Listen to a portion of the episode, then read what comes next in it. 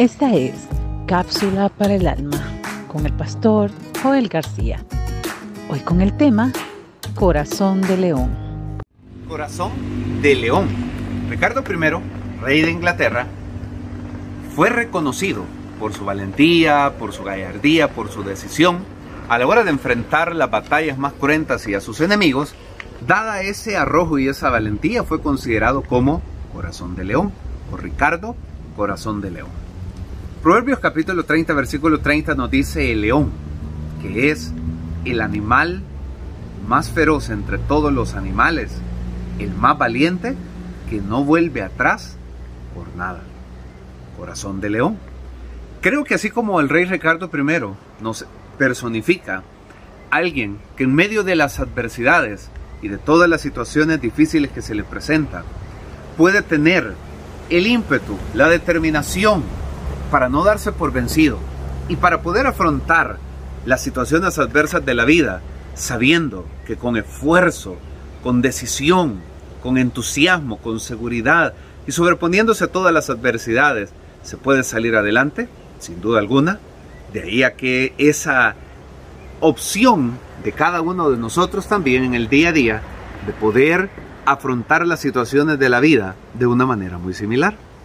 Corazón de león.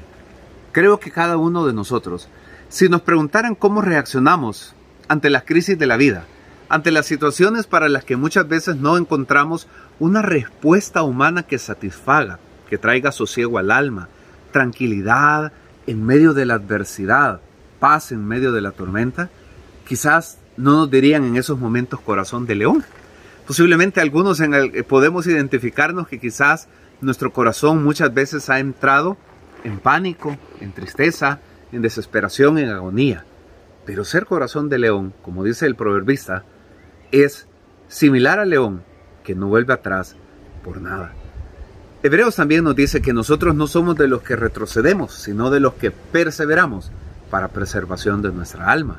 De tal manera que en estos tiempos tan difíciles, de tanta incertidumbre, en estos tiempos que a nivel mundial se cierne sobre la humanidad una serie de factores que intentan de alguna manera ahogar la tranquilidad, la seguridad en nuestro corazón por las pruebas, crisis económicas, de salud y de toda índole, creo que es bueno que desarrollemos también un corazón aguerrido, pero no un corazón que descanse en nuestras capacidades, sino un corazón aguerrido que descansa en saber que el Señor está con nosotros, que el león de la tribu de Judá, como lo describe la Biblia, es el que nos arropa, es el que nos defiende, es el que va junto a nosotros, es el que en todo momento nos da esa paz, esa seguridad, esa fortaleza para hacerle frente a las situaciones más adversas de la vida.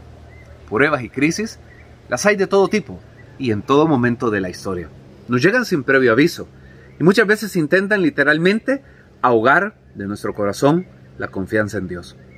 Pero si retomamos la palabra corazón de león, debemos de saber entonces que nuestra vida, nuestra esperanza, nuestra seguridad, nuestra salud, nuestro hogar y todo lo que tenemos debe de estar descansado y seguro en las manos de Dios. Corazón de león entonces es lo que el Señor nos invita a hacer a cada uno de nosotros.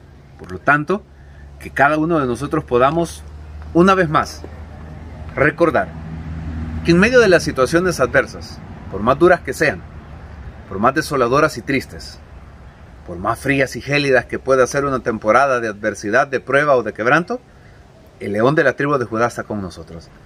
Y Él nos dice que nunca nos va a dejar. Ahí descansa nuestra seguridad, nuestra paz, para saber que podemos sobreponernos de cualquier tipo de situación adversa. Usted y yo somos llamados a ser corazones de leones en la actualidad. Recuerde, siempre gozamos del favor eterno de Dios para nuestras vidas. Dios les bendiga.